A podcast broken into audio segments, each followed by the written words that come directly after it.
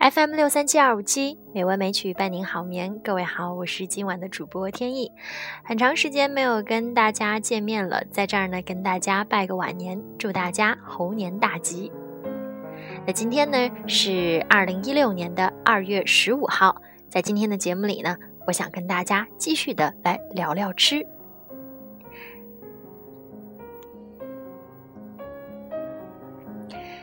世界上最寂寞的事情，不是一个人吃火锅，而是一群人吃火锅时，你却要在大家的略带惊恐的注视中吃完一份脑花。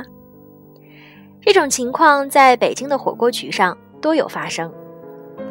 对其他人来说，猪脑花就是猪脑花，但对蜀人而言，像生煎置于上海，热干面置于武汉，螺蛳粉置于柳州，手抓羊肉置于内蒙一样，是乡愁。他们常常对脑花那种入口即化、如慕斯般的口感魂萦梦绕，很多家庭更是将脑花奉为备战高考的健脑神物。我一直以为吃脑花是四川人，包括重庆才懂得的爱。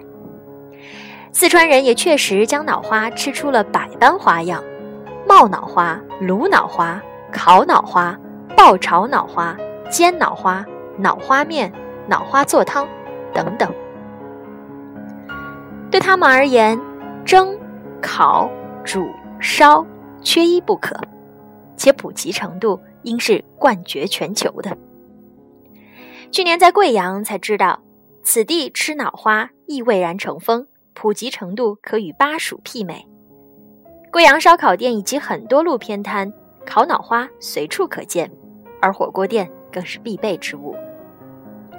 所以，关于吃脑花普及地区准确的描述，应该是穿越半个城只为一份脑花的情形，都在我国西南地区上演。关于吃脑花这件事为何吸引你，我听过最诗意的回答：因为盛放过灵魂。早期四川的家常做法有用天麻蒸脑花的。但不论怎么做，味道都难令本地人接受，而逐渐消失。将脑花加入高汤或鸡汤中炖，是有高中学子的家庭的经常做法。真正美味的家常做法是与仔姜和青椒同炒，或与豆腐一起麻坡，或者将脑花与鸡蛋混合一起煎来吃。年初参与年货专刊，听一位川菜大师说起小时候妈妈的味道。是将脑花用黄酒浸泡片刻后，与鸡蛋融合，放入姜片、冰糖，隔水蒸。烤脑花是贵阳、成都、重庆时下最火爆的吃法，是街头宵夜一景。四川、重庆是将脑花放置在锡箔纸上直接烤，有的会放藕垫在里头。提前拌好了红油、红椒、青椒、花椒、榨菜、香菜、孜然等佐料，比例搭配是脑花的制胜关键。贵阳的烤脑花通常是生菜叶打底，佐料大同小异，同样是放在锡箔纸里，但将折耳根切成丁，变成烤脑花的调料是贵阳独有。脑花置于炭火之上，细细熏烤。等待佐料丝丝入味，从脑花每一条纹路里浸泡进去。因脑髓里没有肌肉，百分之八十是由易碎的脂肪和蛋白质组成，所以猪脑很矫情。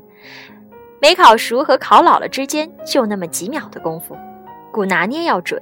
烤的时候要手脚麻利，撒盐撒辣椒面儿要均匀要飞快。快烤好的时候，脑花会哧哧的冒着小泡。颜色也逐渐变成灰白或黄色，最后至金黄。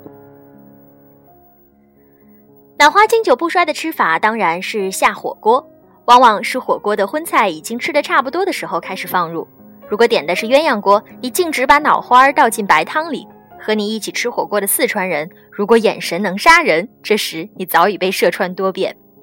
巴蜀之地吃脑花，记住进火锅只能倒红汤。按照他们的说法，脑花像海绵，能将汤里的各种滋味吸纳进去，所以猪脑的味道并不单调，而是很丰富。贵阳脑花下火锅是红汤白汤补剂的。当地一个朋友告诉我，在白汤里煮出的猪脑也别有风味。有一些人觉得猪脑本来就很嫩，有点腥甜，在红汤里煮会掩盖它的本味。当然，即便从白汤取出，还有蘸水在侧，临时改主意也不是问题。贵州特有的酸汤鱼火锅，吃完鱼后用酸汤煮猪脑，亦不算少见。《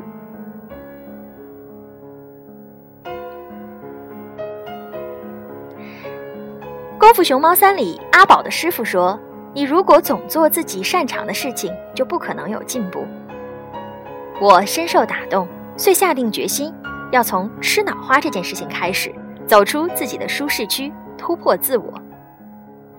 不过，当我看到下面这段时，五味杂陈。《本草纲目》记载，猪脑肝寒有毒，吃猪要去脑，猪脑损男子阳道。临房不能行事，酒后更是不可食。